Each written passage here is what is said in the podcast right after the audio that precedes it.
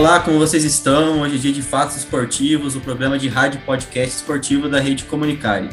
Nesse oitavo programa, você está aqui comigo, Vinícius Bittencourt. Vou falar da grande vitória do Galo, do confronto gigante entre São Paulo e Flamengo no fim de semana e um pouco da Série B. Comigo também está Felipe Lunardi, que vai falar da vitória do Grêmio, que sonha com a permanência na Série A, dos jogos do Brasileirão no fim de semana e vai trazer para nós também os lances da semana. Fala aí, Felipe, beleza? Isso aí, galera, tudo certo? Mais um grande programa no ar aí.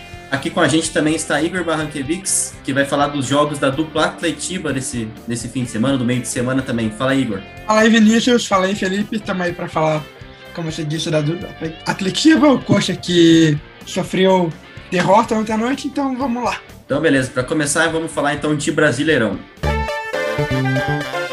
Campeonato Brasileiro.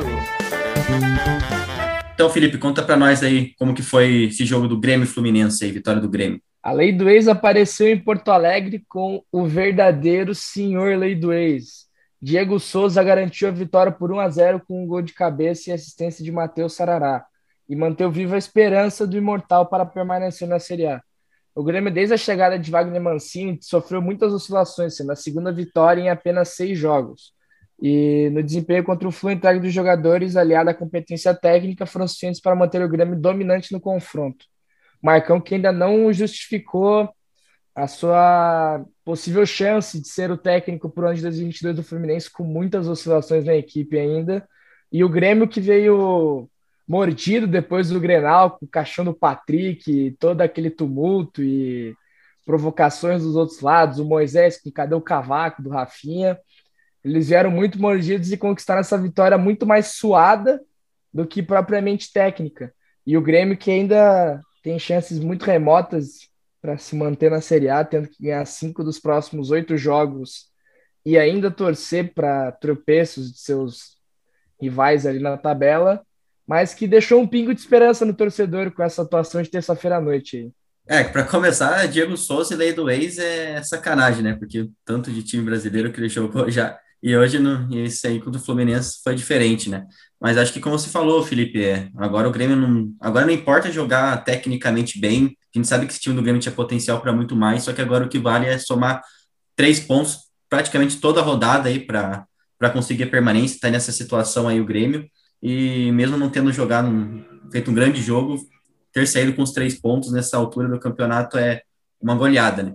Então vamos ver, né? O Fluminense aí com, com o Marcão não sabendo se vai começar a temporada, a próxima temporada com ele no comando, e o Grêmio aí conquistando essa vitória aí na, no seu estádio e tentando começar, né? Engatar uma reação, quem sabe, para uma recuperação histórica aí para permanência de Série A. A lei do ex nunca falha, pô. É isso. a lei do ex não falha. No Brasil, é a lei que funciona aí. É a única, a única lei que funciona no Brasil. É. Então fala aí, Igor, agora um pouquinho do jogo do Atlético aí. Bom, o Atlético foi jogar na Arena Baixada em casa com o Ceará. Teve um final de semana triste, né, com a morte do seu grande ídolo Sucupira, Bigodon, da camisa número 8, e foi com foi para cima, né? Conseguiu a vitória por 2 a 1 e marcou o reencontro com o Thiago Nunes, né? Claro que a torcida não deixou barato, a torcida xingou. Ali mesmo, quando eu dei uma olhada, eu vi a torcida xingando, ameaçando o cara. Uhum. Ouvi um xingamento. Teve até um, uma foto rodando na rede social que era uma, tipo um papel, acho que um torcedor colocou é, Atlético até 2021, Copa do Brasil Sul-Americana. E você, Thiago Nunes, o que fez nesse tempo? Aí eu. Nossa, essa foto um pouco pesada, mas marcou o reencontro e o, a torcida empurrou o time e conquistou mais uma vitória sofrida com gol de Pedro Henrique no final.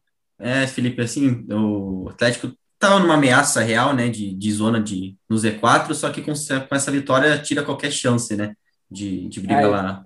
Esse campeonato está muito embolado entre o... Ali o pessoal do G4 que deu uma descolada, mas do, do 14 até o oitavo colocado é uma distância de 5, 6 pontos de diferença, e com duas vitórias tu já alavanca umas seis posições na tabela. O, o time que parecia que estava mal, do nada fica bem, aí volta a ficar mal, isso é um exemplo do Santos, que estava meu ali pingando na zona, ganhou duas, subiu, ninguém disse que o Santos ia mais cair ou brigar para cair. Ficou mais uns três jogos sem ganhar, já caiu de novo para perigar na zona, agora já ganhou de novo e vai ficar nesse vai e vem aí até o fim do campeonato.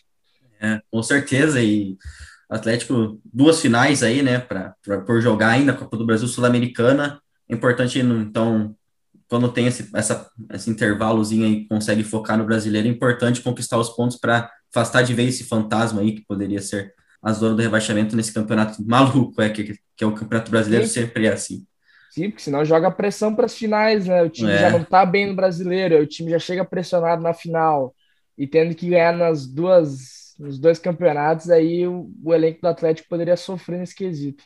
E agora vamos falar então, vou falar aqui um pouquinho do jogo do Atlético e Corinthians, uma vitória espetacular do, do Galo, que venceu mais uma, segue disparado na liderança do Brasileirão, o título cada vez mais próximo, né? É, isso aí segue o líder. A última, é, a última agora o, o, jogo foi contra o Corinthians, o Corinthians, aquela coisa, né? Pode jogar muito mais do que, do que joga, com o elenco que tem, com os investimentos que foram feitos, mas com o Silvinho parece que não vai, não vai acontecer isso, não. Vai ter que mudar o comando, pelo menos na minha opinião. Na próxima temporada já tem que começar com um novo técnico aí no, no comando do time. E daí o Atlético vem com a trinca né, do ataque ali, Hulk, Diego Costa e Keno, Keno lembrando um pouquinho do que foi ele ali antes daquela lesão que ele teve no braço, né, que foi aquele Keno que era o melhor jogador tecnicamente do Galo por boa parte da temporada passada, antes da chegada do Hulk, Diego Costa, esses jogadores. E o Cuca vem se caminhando talvez para ser o maior técnico da história do Galo, né, já campeão da Libertadores, agora próximo de ganhar o título brasileiro. Então, o que, vocês acharam dessa partida aí? O Galo cada vez mais, mais perto do título, né? E sobrando aí sobre seus adversários. Cara, eu acho que o Atlético passou o trator no Corinthians, né? Fora que teve destaques individuais, o próprio. Foi o Keno que fez o segundo gol, se não me engano. Que golaço, hein? Uhum. Meu amigo. Aquela sapatada do, da rua. E acho que o Corinthians, sim, esperava muito mais desse time. Pô, Renato Augusto, Juliano, esperava um pouco mais. Eu ouvi dizer que o Corinthians está à procura de Oswaldo de Oliveira para o ano que vem. Tava olhando no Globo Esporte, fiquei tipo, ué, que isso? Mas tá bom, né? O que, vocês acham aí? Nossa, Oswaldo de Oliveira, pelo amor de Deus, né? O time do Galo aí que sobrou esse ano. E é muito engraçado, porque óbvio que o elenco não é totalmente perfeito, só que você tem um elenco que tem Diego Costa, Hulk, Eduardo Vargas, até o próprio Sacha, Keno, Nacho, Aranha, Júnior Alonso, você vai contando e não para de vir gente que tem qualidade técnica. Esse time do Galo realmente sobrou essa temporada. Isso aí, são 10 pontos de vantagem para o vice-líder, né? Com sete rodadas por acontecer. E agora, Igor, fale um pouquinho do empate de ontem entre Fortaleza e São Paulo lá, lá no Ceará. Fortaleza e São Paulo, né? Tiveram um jogo bem equilibrado, eu diria. Fortaleza ainda perdeu uma boa chance de, de abrir uma boa vantagem no, com os concorrentes do G4 e o São Paulo continua na briga pelo Z4, né? Tá a cinco pontos do Juventude, que é o 17. Foi mais ou menos isso, não tem muito o que falar, foi bem equilibrado o jogo. É Vocês têm a impressão que toda hora eu, tem São Paulo e Fortaleza e tá sempre o Rogério Senna em algum dos times, que parece que eu já vi esse jogo umas 30 vezes nos últimos dois anos. É um ciclo vicioso, pô. É um ciclo é. vicioso toda hora. É verdade, cara. E sempre parece que é jogo assim, casa, Fortaleza e São Paulo, sempre com muitos gols, enfim. Tava, tava encaminhando para um a zerozinho ali para Fortaleza e o Benítez, né? Ah, conseguiu um golaço. É um jogador diferenciado, né? Tecnicamente, só que o problema é ele jogar, porque perde muito jogo por lesão, não consegue ter sequência, tem problemas físicos, e mas jogando, estando em campo, ele é diferenciado. Então, o São Paulo, que tá aquela, aquela coisa lá, o resultado não é muito bom para nenhum dos times, times em situações opostas, né? O Fortaleza brigando por Libertadores, querendo garantir sua vaga no G4, o São Paulo ainda cinco pontos separando eles do Juventude, e aí tá uma pressão ainda. O Rogério Ceni vai ter que Daí tem que acertar um pouquinho o time para não chegar na última rodada cheio de emoção, né? E, então vamos passar agora para os jogos do fim de semana, né? Vamos falar agora do jogo entre Inter e Atlético Paranaense. Vai lá, Felipe. A reedição da final da Copa do Brasil de Porto Alegre neste sábado. Internacional e Atlético Paranaense disputam os três pontos no Beira-Rio. O Atlético vem de duas vitórias seguidas contra Bragantino e Ceará. Contudo, o Furacão deve poupar titulares contra o Colorado, visando a final da Sul-Americana no próximo dia 20. Mesmo com a possível vitória, recolocando o Atlético em uma posição confortável na disputa da vaga pela Libertadores. Já o Internacional, que vem de um tropeço contra o Juventude, precisa vencer para não ver Corinthians, Bragantino até propriamente o Fortaleza dispararem na, na briga pela vaga do G4. Só que se o Inter também começar a vacilar muito, o São Paulo, que é o 14 colocado, tem apenas seis pontos de diferença do Internacional, que é o que eu falei antes.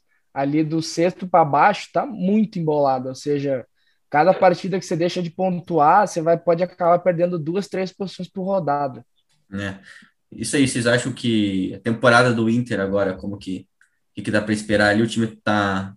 O time ainda tá em sétimo, vocês acham que ainda briga por um G4, ou se vai ficar mais ou menos nessa faixa ali? O que vocês acham? Eu acho que o Internacional muito mais torce pelo, pelos times que estão na parte de cima ganhando Copa do Brasil, Sul-Americana, Libertadores, para ampliar essa vaga direta ali, fazer até um possível G9. Porque o Internacional que teve que pagar muitas contas esse ano e se desfez de grande parte do seu elenco, ficando com um elenco muito enxuto para o campeonato inteiro, que exige, até, até numericamente, quantidade de jogadores, o Inter perdeu muito e não pôs esse ano para pagar contas. Mas o principal campeonato do Inter esse ano é fazer de tudo para rebaixar o rival, né? Esse jogo do Juventude foi mais uma ressaca de vitória e podendo deixar entregado que propriamente buscar os três pontos fora de casa. Era muito mais para atrapalhar o Grêmio do que propriamente ajudar o Internacional. Conquista do Inter esse ano é ver o Grêmio cair, sem dúvida alguma. E agora vamos falar aí do clássico, né? Clássico interestadual aí, São Paulo e Flamengo, dois dos maiores times do futebol brasileiro, duas das maiores torcidas, que vai movimentar essa rodada no Morumbi, medem forças, né? O São Paulo a gente já falou um pouquinho, tentando sair desse incômodo, dessa incômoda situação de, de proximidade de zona do rebaixamento, tenta entrar numa briga por vaga em Libertadores. A gente sabe como que é louco, né? O campeonato, do nada, o São Paulo ali tá brigando lá embaixo, ganha uma sequência aí, daí tá brigando por Libertadores, a gente sabe que isso é possível. E o Flamengo já mais focado, creio eu, né? Mais focado na final da Libertadores do que já sabe que o título brasileiro está cada vez mais distante, mas ainda assim um, baita jogo, tem tudo para ser o melhor jogo da rodada aí do, do, do, fim de semana. E o que vocês esperam aí desse jogo? Eu acho que vai ser um belo jogo. São Paulo e Flamengo sempre é um grande embate. Os dois times criaram essa rivalidade aí, porque o Flamengo não ganhava do São Paulo há muitos anos e esse ano meteu cinco do nada. E o Renato chega num momento muito conturbado. A torcida do Flamengo já não aguenta mais ele pelos resultados pífios à frente do elenco, que é muito caro, e ele mesmo dizia que com 200 milhões podia cobrar futebol bonito dele. E ele até teve essa sequência no começo, relembrando os tempos de Jorge Jesus, só que a qualidade se esvaiu ao longo do tempo e ele não está sabendo encontrar o jeito para voltar até aquelas grandes atuações. É isso aí. E agora para fechar aí nossa o futebol brasileiro aí, rodada do Brasileirão no fim de semana, né, é, da Série A. Vamos falar aí de Fluminense e Palmeiras com o Felipe. Fluminense e Palmeiras duelam pelos três pontos no Maracanã neste domingo. O Flu quer vencer para se manter bem colado e buscar a vaga na Libertadores. Para o Verdão, a vitória significa continuar sonhando com o título. É, se o Palmeiras não ganhar hoje, já. Eu já acho que tá, o Galo tá com a mão na taça, mas também se não ganhar esse fim de semana, aí realmente tá é. com a mão na taça já, porque abrir 13 pontos com 18 em disputa, é, é questão de duas vitórias para para confirmar o título. Eu acho que o, o, Palmeiras não, eu acho muito improvável o Palmeiras chegar, cara. Muito difícil, tá ligado? Eu acho que o Galo, como você disse, tá com uma mão e meia, na verdade, na taça. Falta aquele empurrãozinho a mais que eu acho que tá próximo. E é mais ou menos isso. É, o Palmeiras a gente tá vendo jogando bem nos últimos jogos, parece que tá crescendo na hora que tem que crescer, né? Com a final aí da Liberta batendo na porta e acho que ele é bem favorito para esse jogo contra o Fluminense, acho que vai, acho que sai com uma vitória. A Rafael Veiga, Gustavo Scarpa, Dudu, todos estão jogando muita bola agora nesse, nesse momento, nesses últimos jogos, e acho que o Palmeiras está realmente com tudo para chegar com confiança nessa final da Libertadores, talvez o melhor momento do time na, na temporada que a gente viu. O Palmeiras ganhando os jogos, mas sem convencer, agora está jogando bem e uma hora importante. Então agora vamos para os lances da semana aí, para a gente fazer nossa é, eleição semanal aí dos lances da semana. Lances da semana. Vamos lá, Felipe, traz aí, aí quais são os lances aí pra gente. Isso aí, pessoal, mais uma semana aí, separei uns lances pra gente fazer uma votação. O primeiro seria o segundo gol do Atlético, que foi o gol do Keno, numa jogada de roubada de bola na, na intermediária do campo adversário, sendo que foi o próprio Keno que roubou a bola ali um, dois passes, ele recebeu e engavetou um chute cruzado, sem qualquer chance para o goleiro adversário, um, um golaço. Keno que nesse time imenso aí do Atlético de qualidade ressurge, sempre mostrando que ele pode ter um espaço. O segundo lance é o gol de falta do Benítez, que como o Vini ressaltou, quando ele pode jogar, ele realmente é diferenciado e um gol de falta assim, não do meio da rua, mas estava bem longe do gol. E o terceiro lance é um, também um gol de falta, isso que se reclama muito no futebol brasileiro, que não existe mais cobradores de falta e muito menos gols de falta, foi o segundo gol do esporte contra o América Mineiro, que foi do José Wellison. Aí um gol de falta por baixo da barreira. E aí, gente, pode começar aí. Vai lá, Não, eu geralmente voto nos gols com bola rolando para construção, mas um gol de falta bonito é um gol de falta bonito, né, cara? Então, e tá faltando isso no futebol brasileiro, realmente, e o, e o do Benítez foi sensacional, cara, onde ele colocou a bola, a distância realmente não estava perto para ele chutar. Então era um chute que você não pode, um chute que você tem que colocar colocado, mas ao mesmo tempo tem que ter força para chegar no gol, e a bola foi lá no ângulo, golaço, no momento também da partida ali, um gol importantíssimo para São Paulo. Acho que eu vou ficar com o do Benítez dessa vez aí, um gol de falta muito bonito. Cara, eu vou de Keno justamente porque foi ele que fez a jogada, ele que roubou a bola e deu aquela sapatada, como eu disse no começo do programa. E meu voto é nele. É, não, dessa vez, não, pelo que eu ressaltei antes, eu vou ter que votar no do Benítez, porque não é, não é nem todo dia e nem todo mês que no futebol brasileiro se tem um gol de falta daquele. Então ficou aí o Benítez como o gol da semana. Beleza, gol do Benítez, então, venceu aí. E agora vamos falar de Série B, da rodada aí da Série B que aconteceu e que ainda vai ter jogos aí no fim de semana. Série B. Vamos lá, Igor, fala aí da derrota né, do Coxa pela é, pelo meio de semana aí contra o Goiás. O Coxa, né, que perdeu a liderança para o Botafogo, né, e tipo, foi até o Serra Dourada, né? não foi no Serra Dourada, né? Foi no Railé Pinheiro. Mas o Coxa, que foi para tentar recuperar parcialmente né, a liderança, lembrando que o Botafogo joga hoje, e infelizmente sofreu o abate, né? Tentou ir meio defensivo, tomou dois gols e aí que o Morínigo tentou ir para cima, fez um gol meio que cagado, né? Na minha visão, assim, é um pouco polêmico, não entrou a bola, mas deu o gol e é isso. Vocês acham que tá faltando perna pro Curitiba nesse momento final do campeonato aí? Porque o time que tá benzão nas últimas duas, três rodadas começou a dar umas capengadas tanto em, em pontos perdidos quanto em atuações abaixo do que se espera do Curitiba.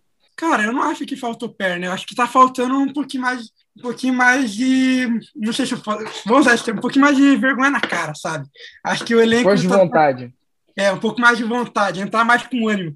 Pô, pensar, ah, já tá garantido acesso, foda-se, a torcida vai gostar do acesso do mesmo jeito. Não, pô, a torcida quer o título, tá ligado? Um título que não vem há anos, não sei exatamente quantos anos, mas poderia, vou até confirmar aqui, mas a torcida quer o título. É isso aí, cara. Para mim faltou sim um pouquinho de, de fôlego aí pro, pro Coxa, acho que nem, nem elenco eu falo, porque os elencos da Série B são bem equiparados, assim, não é como se o Botafogo, que agora fosse o líder, tem, tivesse um elenco bem melhor que o do Coxa, acho que não é por aí, mas eu acho que um time que ficou ali tanto tempo na liderança, chegar nessas setas finais e começar a tropeçar como Coritiba, né, uma sequência bem ruim, acho que faltou um pouquinho de, faltou um pouquinho realmente de, de fôlego mesmo pro time, e agora vamos falar agora aqui de emendar já, né? O, a gente falou da derrota do Coxa, já no domingo eles voltam a entrar em campo jogando contra o Brasil de Pelotas, não é Igor? É isso aí. Só vou trazer a informação, o Coxa ganha desde 85 mesmo, título nacional. Eu não tinha certeza, mas vai jogar em casa com o apoio da torcida agora dois jogos, Brasil de Pelotas aí. Teve promoção agora que sócio pode levar duas pessoas, ainda ganha ingresso para o próximo jogo em casa. A diretoria está fazendo a parte deles tá tentando trazer a torcida para empurrar o time. E agora falta o elenco, né, pô? Vamos acordar aí e vamos trazer essa taça. Isso aí, torcida aí do Coxa que está ouvindo esse programa, né? É, pareça lá no Couto Pereira para tentar ver se o Coritiba volta aí para o caminho, quem sabe consegue recuperar essa liderança, né? E agora eu vou falar um pouquinho do líder da Série B, né? O Botafogo, embalado, vai receber o Operário na segunda-feira, no Newton Santos e quem sabe garantir, né, se vencer para garantir o retorno matematicamente para a Série A, já está praticamente garantido, mas matematicamente pode garantir uma vitória. Eu acho que o Botafogo chega muito embalado pela goleada no Vasco, né? É inacreditável, 3 a 0 só no primeiro tempo. Então, é um time que, hum, se for ver, não tem grande time, mas tem jovens jogadores que estão aparecendo bem, soube se reforçar no mercado, com nomes pouco, pouco falados, pouco aclamados e acho que fez o que está tá fazendo um trabalho bem bom nessa Série B, cresceu na reta final e agora está com uma mão na taça, né? O que, que vocês acham aí? O Botafogo vai realmente confirmar esse título? É, eu acho que tem grandes chances. Não, não vou cravar, obviamente, porque faltam algumas rodadas e o Curitiba tá. Mesmo agora quem diz essa oscilação, o Curitiba foi líder por muito tempo do campeonato. Só que eu acho que se confirmando esse título do Botafogo, talvez seja o maior tapa na cara de todos os comentaristas e analistas de futebol, e eu também tinha essa opinião antes da Série B começar, de que o Botafogo afundado em dívidas talvez nunca mais, ou pelo menos num futuro breve, pudesse retornar para a Série A. E se caso retorne com o título, eu acho que todo mundo tem que botar o, perni, o rabinho entre as pernas e respeitar a história do Botafogo. Não, com certeza. Era, com certeza. É, opa, desculpa interromper, mas é a série B. Falaram que era a série B mais difícil dos últimos 10 anos. Cruzeiro, Vasco, hum. Botafogo, Coritiba. A ah, própria Havaí, Ponte Preta, Guarani. Havaí, Ponte Preta, times tradicionais assim, do futebol brasileiro. Mas surpreendendo, pô. E o CRB, cara, o CRB tá lutando para subir, velho. É, bem isso que o Felipe falou, assim, cara. Acho que o Botafogo, quando a gente falava, né?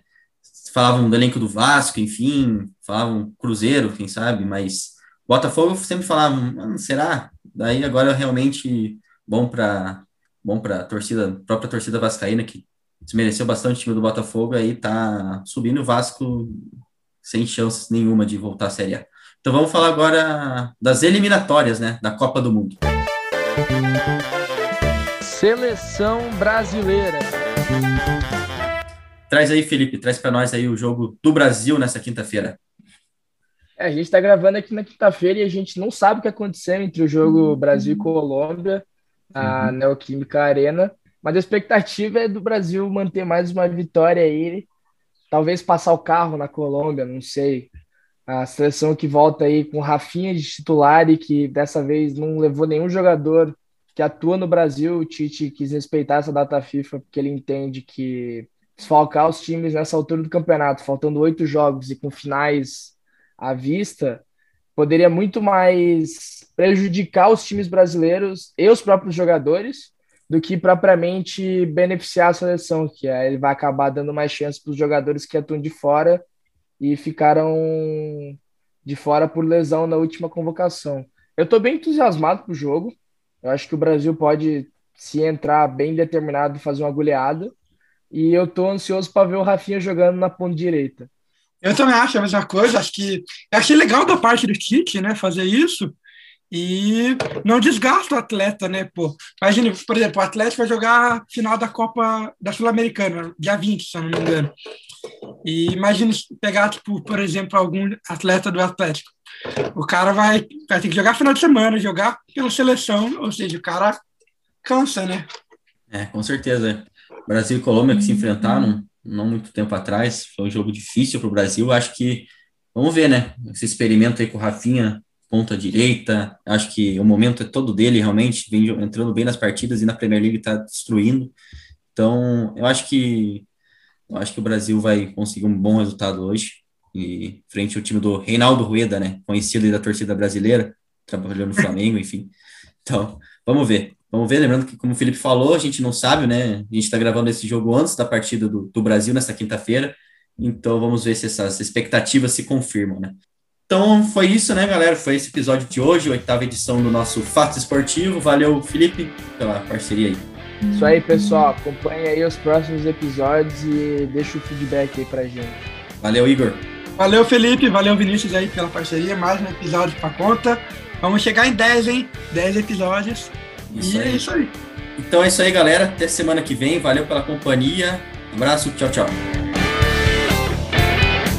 Este programa contou com os trabalhos técnicos de Gilberto Antoniacomi, apresentação de hoje Igor Barranquevics, Vinícius Bittencourt e Felipe Lunardi, com orientação de Lenise Klenk, Renan Colombo e Luana Navarro. Esse foi Fatos Esportivos pela Rede Comunicar.